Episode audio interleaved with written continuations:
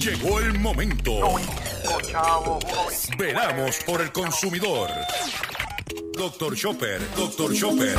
Hablando en plata, hablando en plata.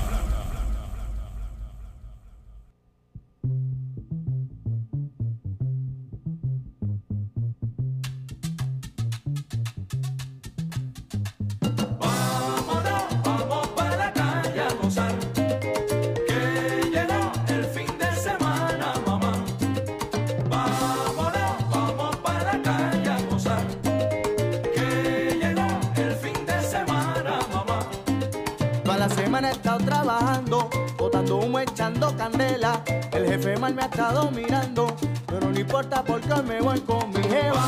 Vámonos, vamos para la calle a gozar. Que llegó el fin de semana, mamá. Vámonos, vamos para la calle a gozar. Que llegó el fin de semana, mamá. El papeleo, las reuniones, pagar los biles todos los detalles. Estoy cansado de tanta chavienda y con mis panas cojo la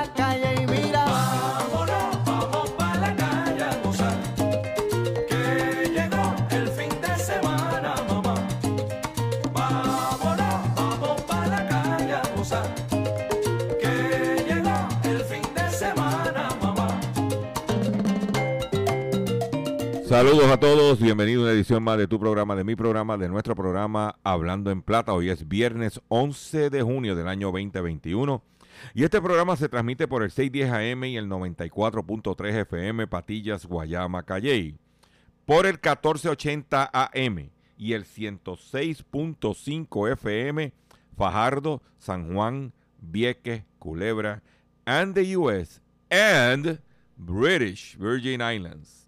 Además de poderme sintonizar a través de las poderosas ondas radiales que poseen dichas estaciones. También me puedes escuchar a través de sus respectivas plataformas digitales, aquellas estaciones que poseen sus aplicaciones para su teléfono Android y o iPhone y aquellas que tienen su servicio de streaming a través de sus páginas de internet o redes sociales. También me puedes escuchar a través de mi Facebook, facebook.com diagonal Dr. Chopper PR. También puedes escuchar el podcast de este programa a través de mi página drchopper.com. Las expresiones que estaré emitiendo durante el programa de hoy, sí, en el programa de hoy que vengo como tiene que ser, son de mi total y entera responsabilidad. De Gilberto Arbelo Colón, el que les habla. Cualquier aclaración o señalamiento que usted tenga sobre el programa de hoy, viernes 11 de junio del 2021, usted entra a mi página drchopper.com y busca mi dirección de correo electrónico que vas a encontrar en un banner y me envías un email y si tengo que hacer algún tipo de aclaración y o rectificación, no tengo problemas con hacerlo. También quiero recordarles a todos que continuamos nuestra campaña de recaudación de fondos para ayudar a nuestro compañero periodista José Omar Díaz que se encuentra en este momento en la ciudad de Boston, estado de Massachusetts, enfrentando serios retos en su salud. Y para poder ayudar a José Omar, él tiene una cuenta de ATH móvil con el 787 204-8631. 204-8631. Y si no tienes ATH móvil, vas a llamar al 787-204-8631 y vas a hablar con Ruth y ella te va a decir cómo hacerle llegar ese donativo a José Omar, que tanto lo necesitamos para darle calidad de vida. Lo que queremos es, dame cinco pesitos por José Omar. Hoy, eh, como dije, tengo un programa tóxico. Perdonando, ¿verdad? Prepárense. No apto para cardíacos. Porque vengo virado. Oh, por eso empecé con el tema del fin de semana para como que tratar de tranquilizarme. Quiero, eh, quiero anunciarles que ayer tuvimos que, debido a la situación del apagón, tuvimos que suspender el live que íbamos a hacer sobre el tema de los actos, porque íbamos a hablar de los autos eléctricos sin electricidad. Eso no lo iba a ver nadie, ni yo lo iba a ver, porque tú sabes que llevo cuatro días sin luz. Cuatro días sin luz llevo. Y eso que yo vivo en Guaynabo City. ¿Ah? No allá en el barrio Pileta del Are, ni en el barrio Pollos allá en Patilla. En Guaynabo City. Cuatro días sin luz. Con la planta eléctrica a sobre 3 dólares el galón del gas licuado. Ahora tengo que rellenar, tengo que buscarme por lo menos 300 pesos para llenar los pipotes. ¿Viste? Gracias a Luma. Pero vamos a comenzar el programa de hoy porque tengo un programa suculento, tóxico pero suculento. No se lo pueden perder, por favor compártelo y riega lo que estoy aquí. Claro, tengo que reconocer algo antes de continuar, porque estoy hablando mucho, pero no, ya el control me está diciendo que comience, pero recuérdate que este programa no lo oyen más que cuatro, no lo oyen ni cuatro gatos. El único, el único que oye este programa todos los días ahora es Roberto Santana de Coral Beach, que todos los días me llama antes de comenzar el programa para preguntarme la hora y por dónde lo puede escuchar. Roberto, te dije que las Cabruflex no te, tienes que tomar, no te puedes tomar las PM porque te pone torpe. Saludito a Roberto Santana, ya mi pana. Que ahora los panas del que escuchan el programa lo van a llamar, lo sabemos. Especialmente los panas que tienen Junco. Vamos a comenzar el programa en este momento de la siguiente forma. Hablando en plata. Hablando en plata. Noticias del día. Vamos a comenzar con el tema que todo el mundo está discutiendo y yo tengo que discutirlo porque esto afecta a los consumidores. Fue la situación que tenemos en Puerto Rico, que no ha venido un huracán, porque yo siempre miro las cosas positivas de la vida. Hay- en, todo tiene que haber una enseñanza. Lo- los días que llevamos sin luz, pues tú sabes cómo es. Pero el apagón por causa del incendio en Monacillo, más la lluvia, donde en el área metropolitana las bombas de la Valdoriotti no funcionaron, nos demostró que el gobierno nuevamente nos mintió, como de costumbre. Cuando nos dijo a nosotros, no hace semanas, no hace, hace días, que estábamos preparados para la temporada de huracanes. Este ensayo demostró que ni el gobierno ni la ciudadanía estaba preparada para, una, para un huracán. Porque cuidado que yo vengo diciendo aquí que se preparen, que tengan ustedes este, eh, los abastos, que tengan gasolina, que hagan las cosas, que se preparen. Pero no, ah, no, no aprenden por cabeza ajena. Por ejemplo, ayer yo fui a ver a mis papás, a Carolina, y cuando bajé, chequeo que el carro tenía casi medio tanque, mi vehículo tenía casi medio tanque de gasolina. Tan pronto pasé y vi una estación de gasolina que estaba económica, me alineé y llené el tanque otra vez. Eso fue como a las 4 de la tarde, después del programa. ¿Qué pasó? Yo quiero que usted, esta cita de Carlos Crespo, mi amigo, pasado presidente de la Asociación de Detallistas de Gasolina, dijo, las filas son kilométricas en todas las gasolineras. La gente salió buscando gasolina principalmente para las plantas eléctricas y bolsas de hielo. Es de locos esta fila, señaló Carlos Crespo, expresidente de la Asociación de Detallistas de Puerto Rico. Usted tiene que estar preparado. Mire, se va a la luz. Usted tiene que estar, pre- tiene que, temporada acá no tiene que estar preparado. Cuidado que yo lo vengo diciendo todos los días aquí. Pues se fue la luz. Yo no tenía luz de antemano. O sea que cuando se fue Monacillo, ya yo llevaba tres días sin luz. Estoy corriendo con planta. Suerte que el martes, cuando se fue la luz, chequeé mis tanques y eso y llamé al del gas. Y le dije, no, no vengas mañana, ponme en ruta, cuando vayas a hacer ruta, que vengas por esta área, para que no gastes en gasolina y sea costo efectivo para todo. ¿Y qué me dijo? Yo voy el viernes. Y hoy viene el del gas a llenarlo. Preparándome.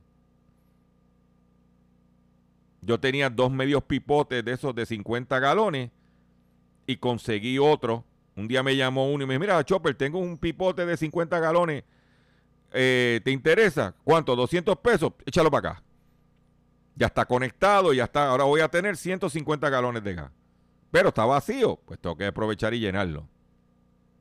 Preparándome.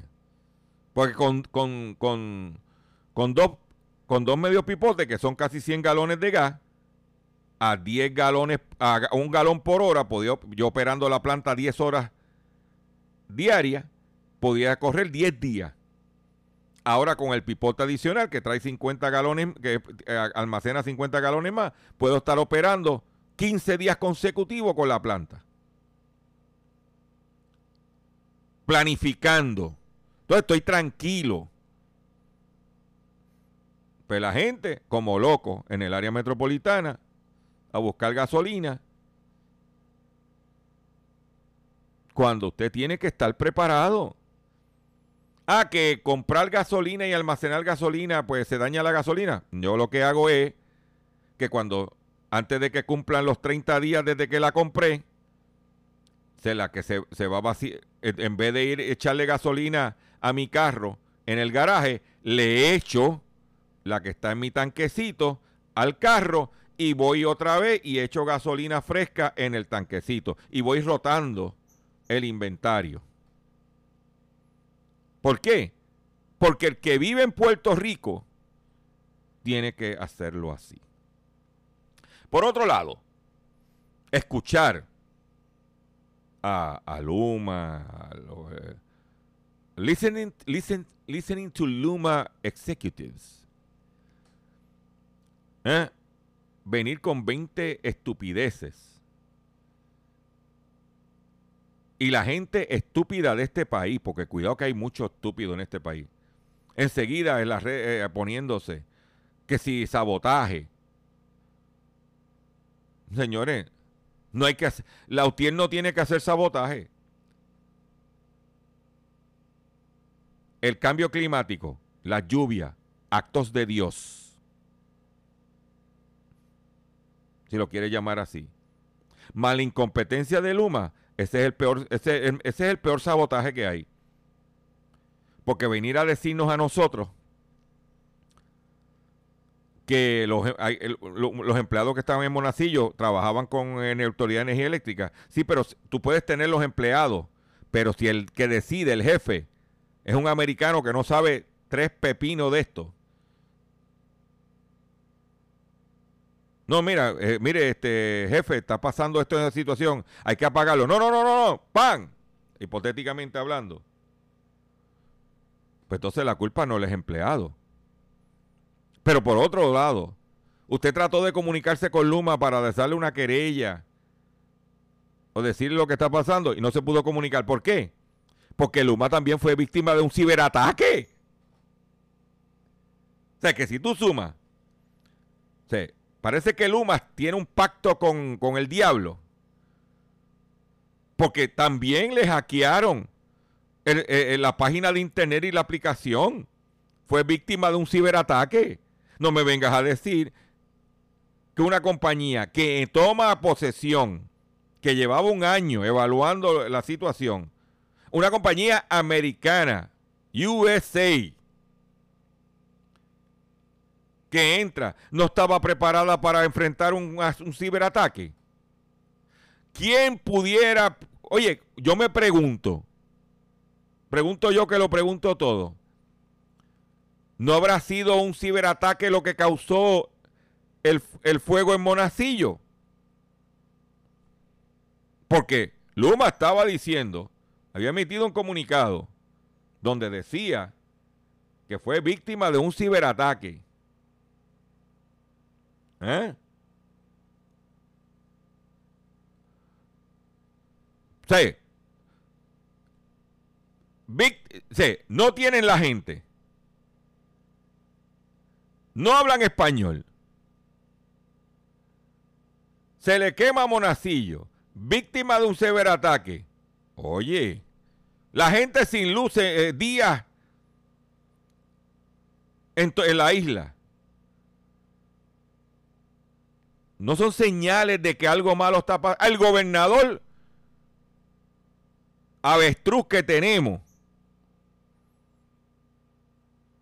Porque lo que parece un avestruz es metiendo la cabeza en la tierra.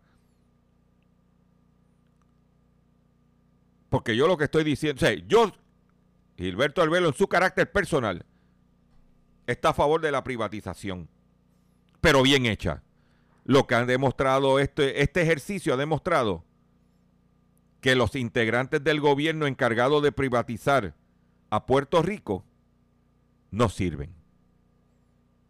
Omar Marrero, el otro tipo que no me recuerdo el nombre de él, no sirven.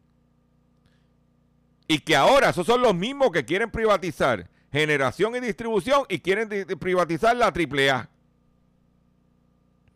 Le vamos a confiar a eh, eso a esa gente que han demostrado que son unos incompetentes.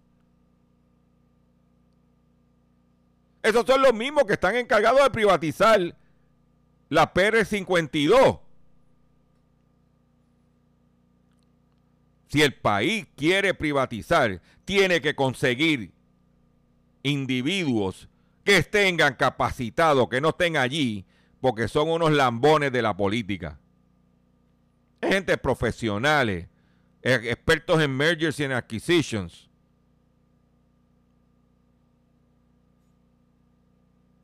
Tipos que no han jugado en su vida con un ah, que no han tenido negocio en su vida y están hablando de tomar decisiones como la que acaban de tomar. Y me pregunto otra vez, ¿dónde está Eduardo Batia y Larry Silhammer, que fueron los que propusieron los proyectos de ley? ¿Ah? ¿Dónde están los legisladores del PNP del cuatrenio pasado que aprobaron que esto sucediera? ¿Ah? que solamente cayeron unos aguaceros, una lluvia, un accidente o un acto, un fuego en Monacillo y llevamos días sin luz, mucho. Y el país cayó en caos. Fuimos el asmerreír a nivel mundial. Usted pone los diferentes periódicos internacionales o publicaciones internacionales y somos una burla.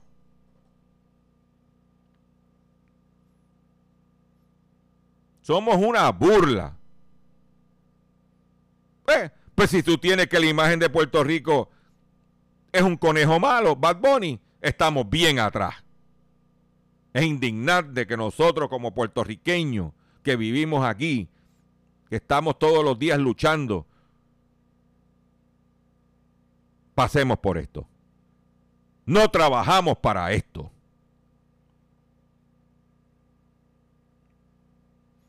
Esa es la realidad. Pero no quiero convertir el programa en un monólogo de la indignación y la rabia que le da a uno. ¿Eh? Lo único positivo también fue que nos tuvimos que refugiar en la radio. Porque a la hora de la verdad, cuidado que maltratan al medio de la radio. Muchos anunciantes no le dan pauta.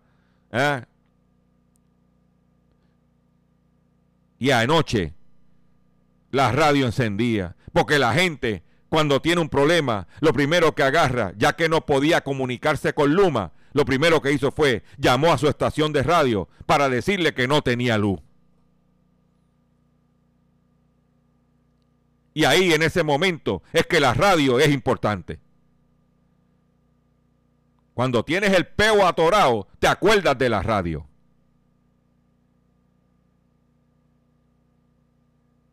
Y ayer, anoche, fue un ejercicio donde se demostró que el único medio que pudo estar acompañando a la gente sin luz en este país volvió a ser la radio. Porque no hay internet, porque el teléfono, la fibra óptica, eso es un fracaso, no había líneas telefónicas. Y eso que nos dijeron a nosotros, las compañías de telecomunicaciones, la Junta de las Telecomunicaciones, el gobierno de Puerto Rico que estaban preparados las comunicaciones. Y ayer se demostró que fue falso. Había celular y cuidado. No había internet. No había... ¿eh? No había internet. No había te- ele- televisión. No había telefonía cuando las líneas de cobre eran las que daban el resultado. ¿Eh? Y yo no he oído esta mañana levantar las compañías, como cuando los dueños eran la autoridad de energía eléctrica, cuando era parte del gobierno, a las compañías quejándose de que se le cayó el servicio de internet, quejándose de la autoridad. ¿Eh? Porque como es Luma, a tragar duro. Y eso es seguridad. Pero ayer, el único medio que estaba presente para informar y educar a la gente era la radio. Usted anunciante que me está escuchando, que viene la temporada de huracanes, respalde a su estación de radio regional. Prepare su pauta, su mensaje. Haga, no menosprecie el medio, porque fue el único que la gente humilde de este país tenían para desahogarse, porque no, no podían llamar a Luma, porque el cuadro de Luma o la aplicación de Luma había sido hackeada.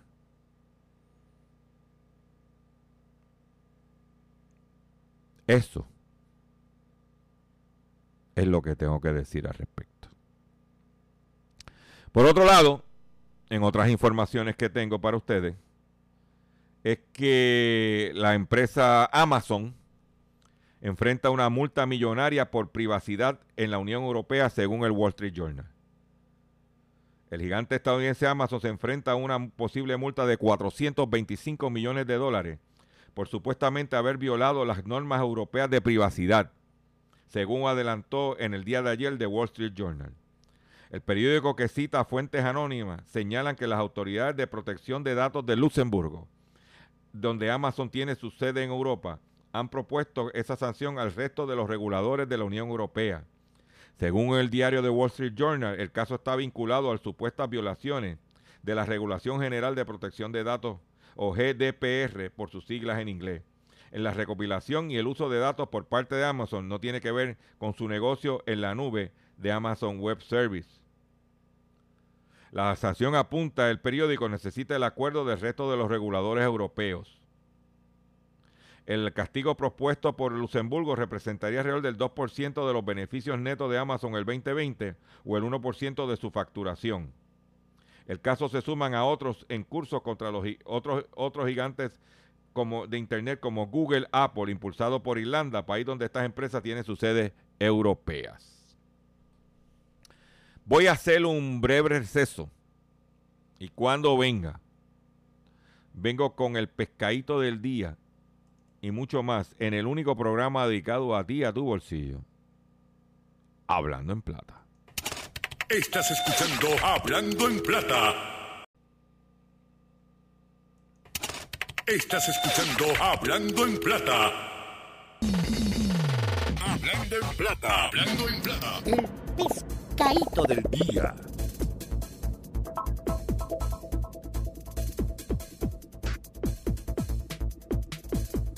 Señores, pescadito en el día de hoy. Pescadito del día tiene que ver con el crimen. Ayer en la mañana yo fui a cubrir una conferencia de prensa en el Centro de Recaudación Impuestos Municipal, el CRIM, donde este- anunciaron un plan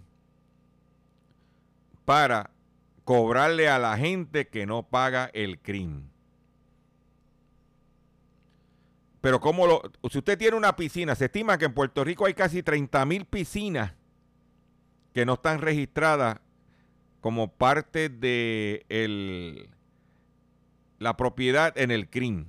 O sea, está la piscina hecha en la casa, pero para los efectos del CRIM no existe. Si usted tiene una piscina, va a recibir una cartita del CRIM con una foto de antes de, tener la piscina y después de tener la piscina. Y te van a pasar una facturita si excedes la exención de la propiedad. Por otro lado, si tú tenías un terrenito, hiciste una casa y no se lo reportaste al CRIM, pero tienes agua y tienes luz, también te van a pasar una facturita. Ah, si la propiedad cualifica por el valor de la misma como exenta, pues no pagaría. Pero, donde va para mí, va a ser el palo grande, es a las propiedades que se le hicieron mejoras. Vamos a asumir que en, el, en, el, en el CRIM aparece eh, tu residencia cuando la compraste originalmente, tres cuartos, un baño, sala, comedor, cocina. Y de momento, de allá para acá, tú añadiste un cuarto, tú hiciste una segunda planta, tú le hiciste una terraza en cemento. Y eso no está contemplado para los efectos del catastro en el CRIM. ¿Qué quiere decir?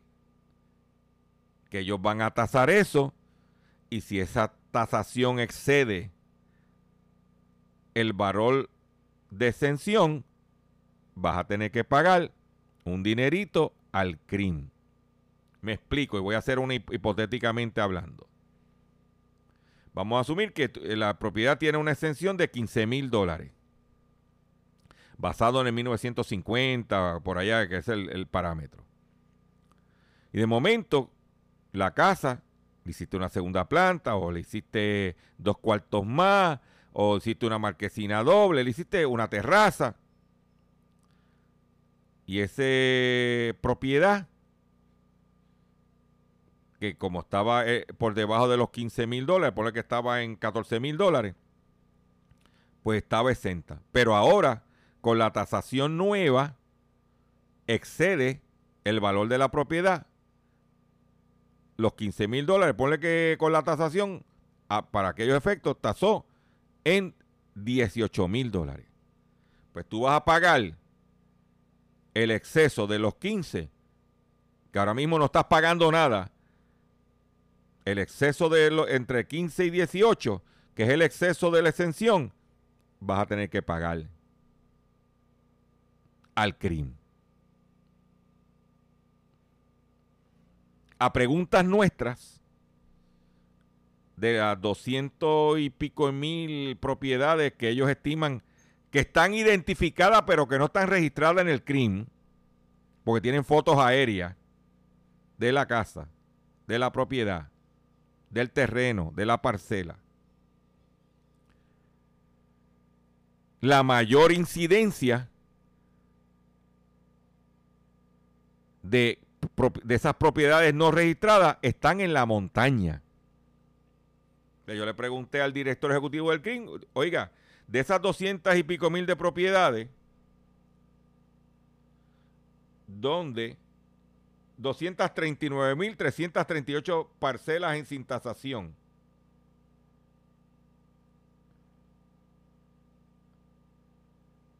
¿Eh? Más hay medio millón de propiedades no tasadas para fines contributivos. Más hay 25.951 pes- piscinas sin registrar.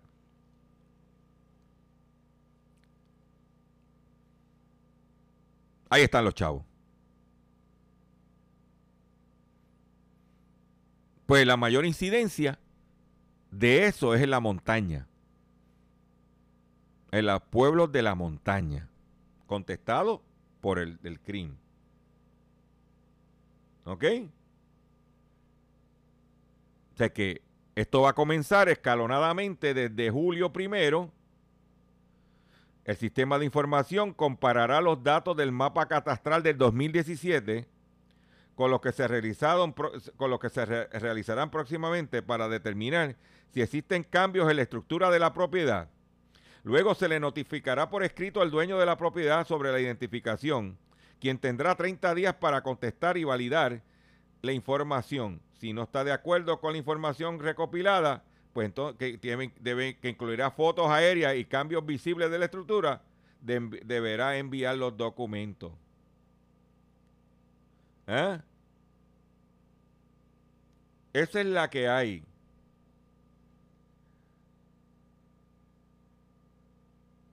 De que prepárate. También le preguntamos al presidente de la Junta, el, alcalde, el honorable alcalde de Orocovi, Galdi Belingeri, sobre la propuesta de Tatito de alterar el mecanismo del impuesto al inventario en los vehículos de motor que ¿ah? y la contestación fue no había conozco el proyecto salió hoy pero el director ejecutivo dijo que prevén oposición para bajar el impuesto a los vehículos. El proyecto 826 de la Cámara de Representantes que propone reducir el impuesto a los vehículos de motor al 1% fijo del precio de venta de la unidad que se cobraría al momento del traspaso podría enfrentar desacuerdo por parte de los municipios, ya que podría, rep- podría representar un cambio en los ingresos que generan. Así lo entiende el director ejecutivo del CRIM, Reinaldo Paniagua, quien confirmó que acaba de recibir el proyecto y que procederá a evaluarlo. Tenemos dudas cómo lo, estanda- com- como lo de estandarizar la tasa que pagarían los vehículos, porque según el Estado de Derecho, óyete esta, Tatito, cada municipio establece su contribución mueble. Los alcaldes van a pensar no solo en el potencial de reducción de recaudos, sino en perder la facultad de manejar la tasa contributiva en su municipio. ¿Viste? Porque yo hice la pregunta en temas nuevos y digo, oiga, parece que el gel que usa Tatito eh, no, no lo deja pensar. Porque le hago la pregunta a Galdi Bellinger y le pregunto, alcalde, ve acá, y Tatito está proponiendo que toda persona eh, que recibe exención en su propiedad radique una planilla anual para notificarle al CRIM de que su propiedad está exenta. Dice, mire, no he visto el proyecto. Ok, alcalde, no puedo, o sea, no, no, estoy consciente. Pero usted cree que unas las personas mayores de este país, que viven en su casita que está salda, que, reciben una pensión raquítica, muchos de ellos, que usted esté obligándole todos los, eh, todo enero a radicar una planilla para decirle al CRIM todos los años que la propiedad está exenta. ¿Qué, o me dice, no, no, no. Ahora yo te voy a hablar de carácter personal. Eso es ilógico lo que está proponiendo Tatito. Eso no tiene ningún sentido. ¿Ok? Sé que vamos, debemos estar tranquilos que en el momen- la posición del CRIM sobre la propuesta de erradicar una planilla anual tendría que tener, eh, es, el CRIM no está de acuerdo con eso y hicimos la, fuimos a cubrir la conferencia de prensa para traerle esa información a ustedes. Te garantizo que eso no lo vas a escuchar en ningún otro medio por ahí. Solamente en Hablando en Plata. Defendiendo tus preocupaciones. Y mis preocupaciones también. Pero para que estemos todos en la misma página. Pero si tu propiedad está al garete, prepárate. Porque lo que viene es Ah, están buscando chavos hasta por debajo de las piedras. Por otro lado, hablando de dineros, los recaudos de Hacienda aumentaron un 10.7% en los primeros 10 meses del año fiscal. En, en abril, el gobierno recaudó 1.111 millones de dólares, casi el doble de abril del año anterior, porque teníamos lo de la pandemia, según datos del Departamento de Hacienda, que dio a conocer al mismo tiempo que los datos del mes de marzo los ingresos netos al Fondo General ascendieron en marzo a 1.038 millones de dólares, 21.6% más que el año pasado. La cifra de abril no es comparable con el año pasado cuando en medio del confinamiento inicial de la pandemia se trasladaron al mes de julio límite de presentación. Pero los primeros 10 meses del actual año fiscal se recaudaron 862 millones más que el mismo periodo del año fiscal pasado, una alza de 10%.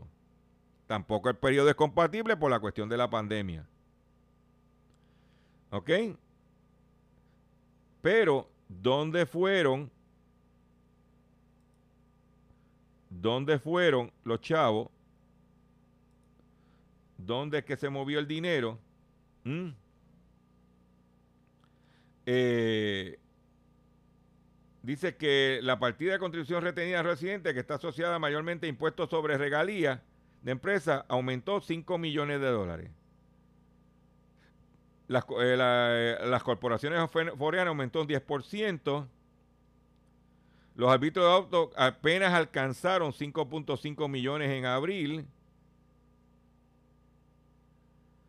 Eh, estoy buscando los dineros del IBU, porque sé que eso está ignorado. Por otro lado, el trabajo infantil crece a escala mundial por primera vez en dos décadas. Esta situación de la pandemia dice que la, Organización Internacional del Trabajo, OIT, OIT, y el Fondo de Naciones Unidas para la Infancia, UNICEF, calcula que a comienzos del 2020 habían 160 millones de niños trabajando. ¿Ok? 100 millones de niños trabajando. Advierte que el trabajo infantil ha crecido por primera vez en dos décadas a escala mundial. Y que la pandemia podría ayudar que agudice esta situación. Según la UNICEF, el informe conjunto de arranque, la cantidad de niños trabajadores eran de 160 millones, lo que supone un incremento de 8,4 millones respecto al 2016. La Agencia Internacional advierte que cerca de 50 millones menores más podrían engrosar la fila de los niños que ya trabajan en los próximos dos años, si las familias que se sumergen en la pobreza no reciben ayuda.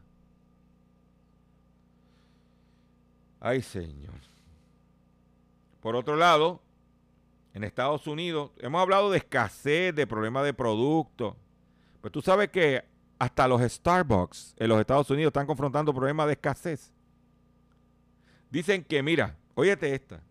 Los locales de Starbucks en los Estados Unidos experimentan escasez de vasos y jarabes de café. En Estados Unidos, la popular cadena de cafeterías Starbucks se está quedando sin productos básicos en algunas de sus locales debido al aumento de la demanda a medida que se levantan las restricciones impuestas por la pandemia del COVID-19, según establece el Wall Street Journal. Entre los artículos, entre los artículos que están en déficit y que se han, y que se han terminado se encuentra la leche de avena, jarabes de café, saborizantes y vasos y sus tapas. La compañía ha excluido temporalmente de su menú las bebidas elaboradas con leche de avena, así como los productos que tienen menor demanda que ofrece enfocarse en los más populares. Escasez de otros productos. eh, ah.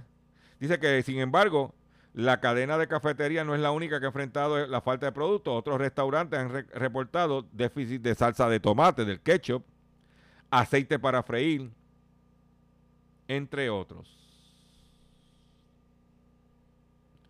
También la situación de Starbucks de, reclutar empleados ha tenido que ofrecer, en el estado de Wisconsin, tuvo que ofrecer 200 dólares a sus empleados si estos recomendaban a otras personas para que trabajaran en el local, por referido. Usted sabe que antes de ayer se llevó a cabo la alerta rosa por el secuestro de, eh, una, de una dama en Humacao. Pues el negociado de telecomunicaciones, yo no recibí el mensaje por el celular de la alerta rosa. Pues el negociado de telecomunicaciones decidió no amonestar a compañías que no emitieron alerta rosa por el secuestro. Este es el mismo negociado cuya directora anterior, la licenciada Sandra Torres, ayer fue encontrada con causa para juicio por vender taquillitas en horas laborables alegadamente a esas mismas compañías.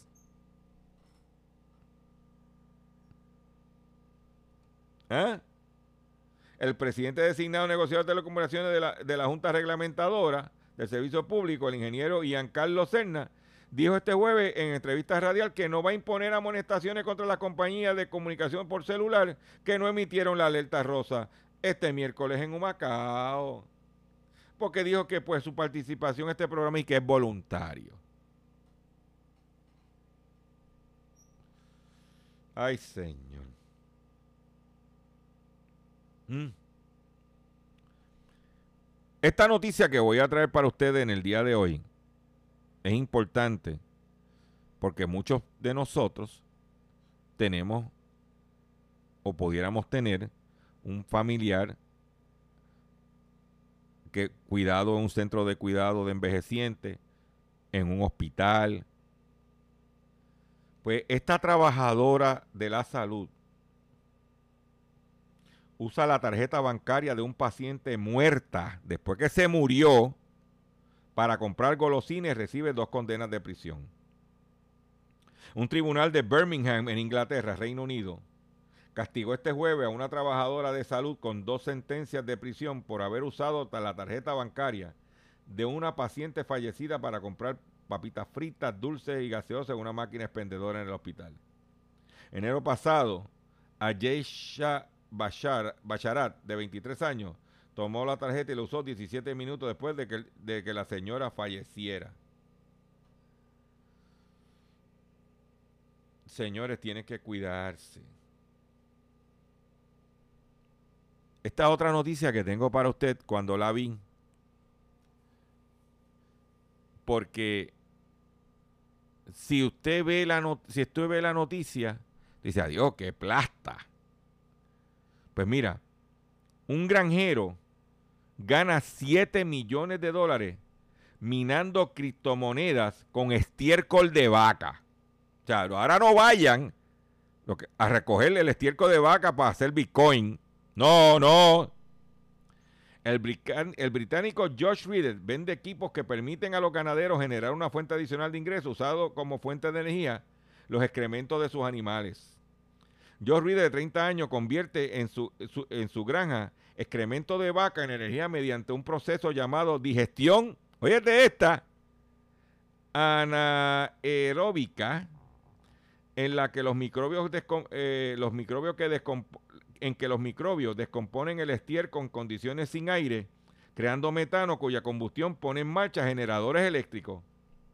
Su empresa Easy Crypto Hunter vende equipos para criptomonedas, el proceso de computaciones complejas necesarias para mantener los sistemas descentralizados de las criptodivisas a cambio de una remuneración en estos activos.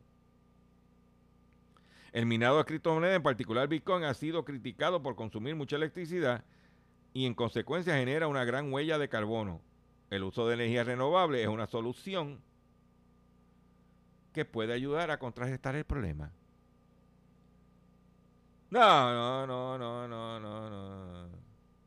He ganado, dice, 7 millones de dólares con este estiércol de vaca, contó el empresario. Es un negocio rentable. Hemos sacado buenas ganancias y es divertido y curioso. Es más fácil operar un, un computador que una vacada o una manada de ovejas. Y no hace falta despertarse a las 5 de la mañana, dijo el dueño del invento. Ay, ay, ay, ay, ay, ay, ay, ay, ay, ay, ay, ay. Imagínate tú cuando vas para Patilla, entras al pueblo y a mano derecha, en vez de irte directo, coges el desvío y tú ves un montón de vacas allí pastando. ¿ah? Entonces tú recoger ese estiércol, para no decir lo otro, para minar Bitcoin. Ah, esto es mejor que ir al cine. Esto es mejor que ir al cine. ¿Eh? Pero en otras informaciones que tengo, importante. Usted sabe que hay básicamente dos marcas de comidas de hay dos hay como tres, o sea, hay tres, pero las más famosas son Gerber y Bishnot. Pues Bishnot acaba de anunciar usted que si usted tiene un bebé o usted tiene un nieto que le dan cereal de arroz, escuche esto que te voy a decir. Dice que Vigno saca del mercado su cereal de arroz por tener altos niveles de arsénico.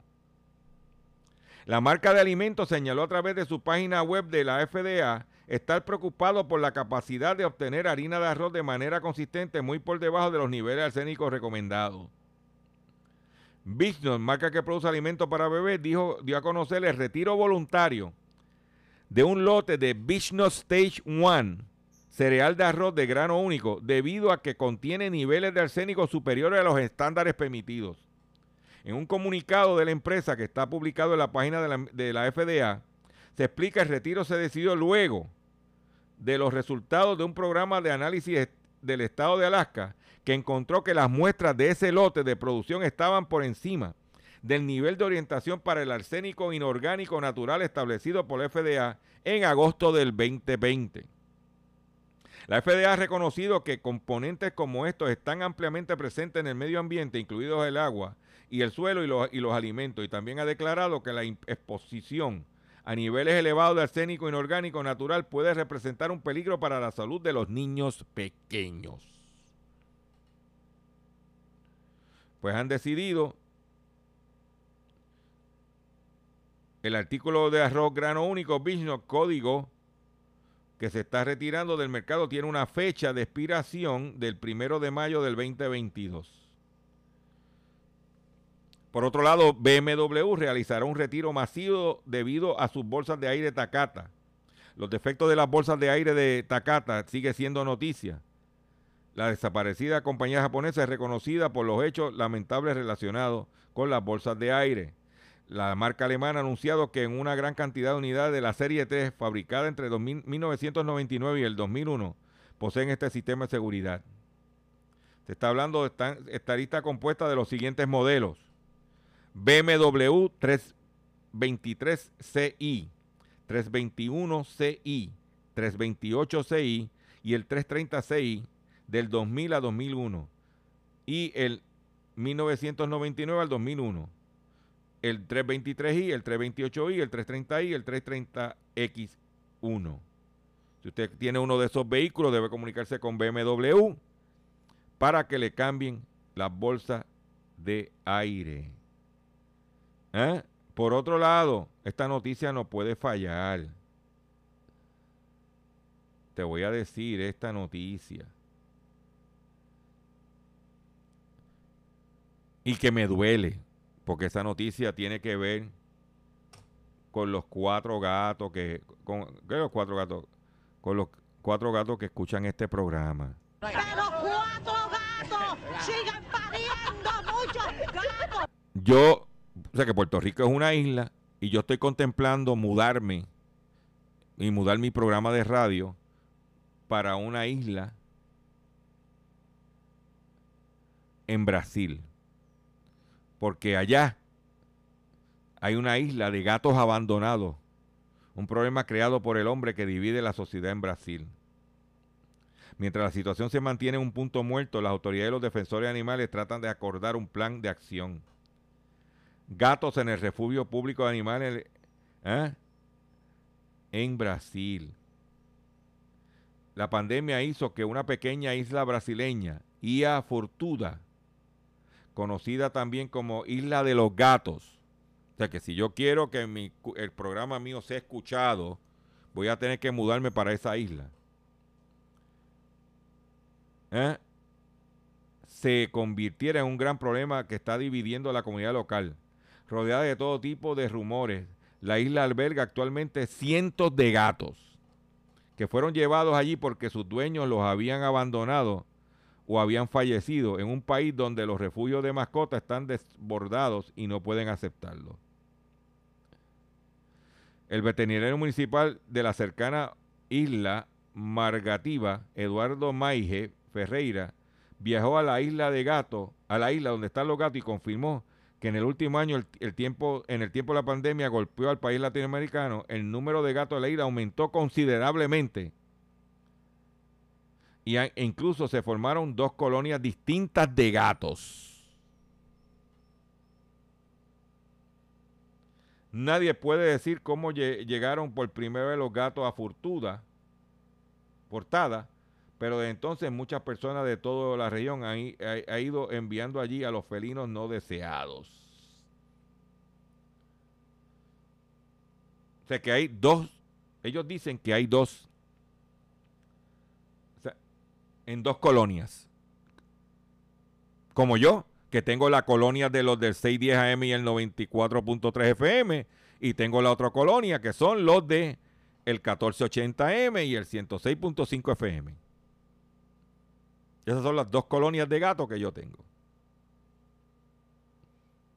Ay, ay, ay, ay, ay. Con esta nota me despido de ustedes por el día de hoy. Le agradezco su paciencia, le agradezco su sintonía. Estamos preparados para mañana hacer nuestro live haciendo la compra con Dr. Chopper, siempre y cuando que tengamos internet y que las condiciones de energía eléctrica lo permita. Pero estamos programados para mañana a las 8 de la mañana.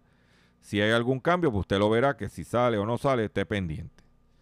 Eh, que pasen todo un buen fin de semana, que les llegue la luz y que compartan este programa y este contenido, riegue la voz, que estamos aquí con ustedes en Hablando en Plata. Y me despido de la siguiente forma. Hasta el próximo lunes.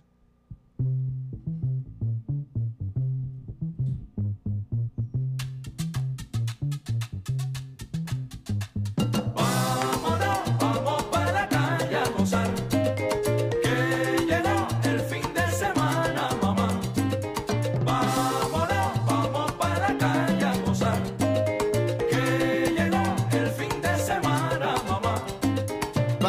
He estado trabajando, botando humo, echando candela. El jefe mal me ha estado mirando, pero no importa porque hoy me voy con mi jeva.